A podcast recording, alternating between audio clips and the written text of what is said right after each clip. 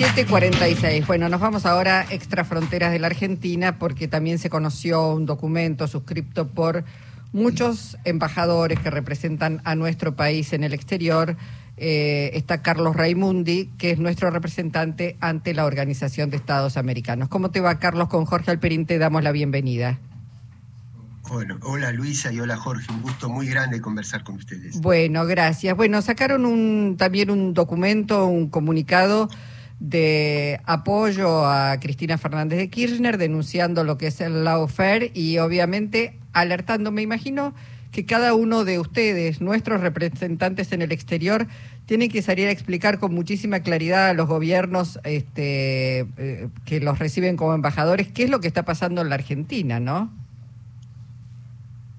Sí, em, mira, Luisa, la verdad que lo que está pasando en la Argentina es parte de lo que ya venía pasando y sigue pasando en muchos de nuestros países.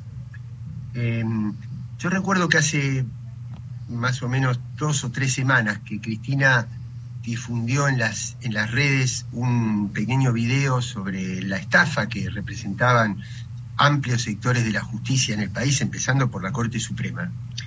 Y en ese video aparece un calco de cuatro tapas de diarios, uno de Bolivia, uno de Brasil, uno del Ecuador y otro de la Argentina, exactamente con la misma, con los mismos titulares, es decir, los cuatro líderes de la región, Lula, Correa, Evo Morales y Cristina, acorralados por la justicia.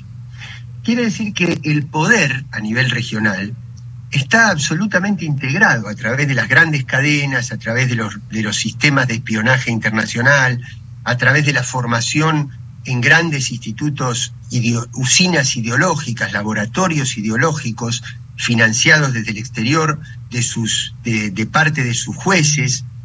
Quiere decir que hay que tener una respuesta regional también frente a esto. Y también decirte que, que así como en, su momento tuvimos en la región presidentes y presidentas que se parecían a sus pueblos, nosotros necesitamos tener embajadores que se parezcan a sus pueblos. Y entonces cuando vemos el pueblo absolutamente movilizado, inquieto, eh, hastiado, moralmente hastiado de, este extremo al que ha llegado una parte del sistema judicial, no podíamos menos que, que pronunciarnos. Carlos, eh, la OEA no ha tenido una trayectoria en los últimos años muy favorable a los gobiernos progresistas de América Latina. Eh, en ese contexto, ¿qué se puede hacer respecto de la proyección que toma este juicio absurdo a la vicepresidenta argentina? Bueno, no, no lo ha tenido en los últimos años y en los años anteriores tampoco. ¿no? Em, así que yo diría que la OEA no es el, mecanismo, no es el sistema de integración que va a expresar esto que yo señalaba anteriormente. Y sobre todo porque no, no tenemos que engañarnos. Una cosa es la pérdida de credibilidad, el desprestigio que tiene Almagro y, cómo arrastró al resto de la, de la OEA. Tal es así que nadie le cree, digamos. nadie le va a creer a una observación electoral, a lo que diga una observación electoral en la OEA que vaya a fiscalizar las elecciones de Brasil, como no se le creyó a ninguna después de lo que hizo con el golpe de Estado en Bolivia. Pero eso no quita que tiene mucho poder, porque está sostenido todavía por gobiernos muy poderosos, muy poderosos. Y uno de ellos que lo promovió para ser reelecto en el año 2020 es el de los Estados Unidos. No estoy haciendo una, una crítica ni un juicio de valor, estoy dando un dato objetivo de la realidad. Estados Unidos votó a, Luis Almagro en su reelección en el año 2020. Y si hoy se le soltara la mano, sería un signo de debilidad que ninguno de los dos partidos de los Estados Unidos está en condiciones de dar frente a las elecciones que tienen en noviembre, donde se están disputando los dos, pero ninguno de los dos este, mm, estaría dispuesto, digamos, a, mm, a soltar, a, que disminuya ese poder de Almagro. Así que por el momento la OEA no es una, una caja de, resonancia.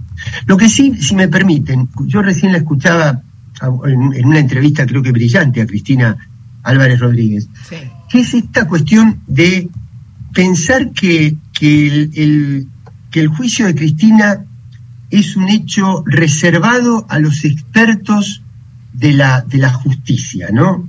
Y, no, y no tiene nada más lejos que eso. Miren, lo que representa Cristina es un enfrentamiento con una, con una estructura eh, completamente deteriorada de la justicia, pero que tiene la misma formación en el juicio a Cristina que la que tienen algunos jueces que cuando la letra chica de un contrato con una empresa, con un monopolio de la, de la energía eléctrica, que tiene balances extraordinarios en dólares, que giran sus divisas en dólares, las utilidades las giran al exterior sin, ninguna, sin ningún control.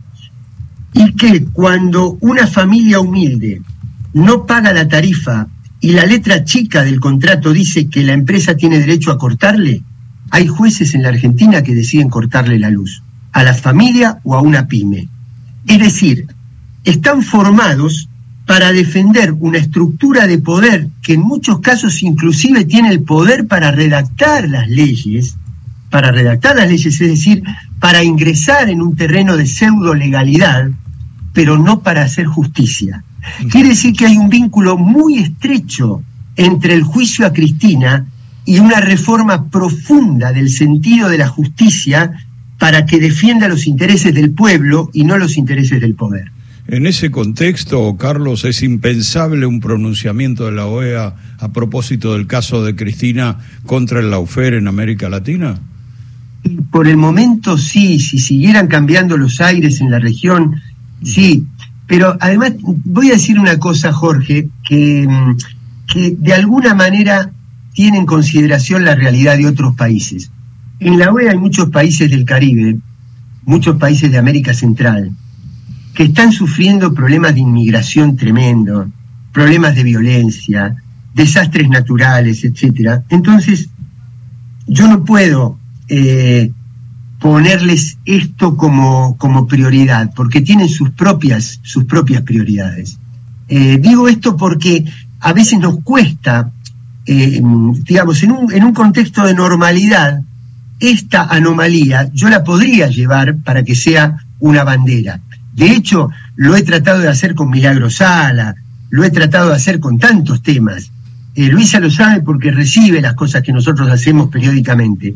Ahora, eh, mm, la región tiene una cantidad de problemas muy, muy grandes y todavía no contamos con la mayoría suficiente. Ustedes fíjense que ayer hubo un pronunciamiento de cuatro presidentes, Petro, Alberto Fernández, Arce de Bolivia y López Obrador, lo acompañó también la presidenta de Honduras, pero todavía no estamos en condiciones de ir mucho más allá en términos de mayorías. ¿eh? Mm, está bien, pero digo, la posibilidad, por eso decía, de que nuestros embajadores en los países de la región, más nuestro embajador en China y nuestro embajador en Rusia, puedan explicar cuál es ese proceso y por qué es tan importante ser solidarios con la Argentina y especialmente con eh, Cristina Fernández de Kirchner y lo que ella representa, también está, eh, digamos, de alguna manera abonando para que se produzca ese cambio necesario en la región, porque esto que nos pasa a nosotros ya pasó en Brasil, esto que nos pasa a nosotros pasó en Bolivia, esto que nos pasa a nosotros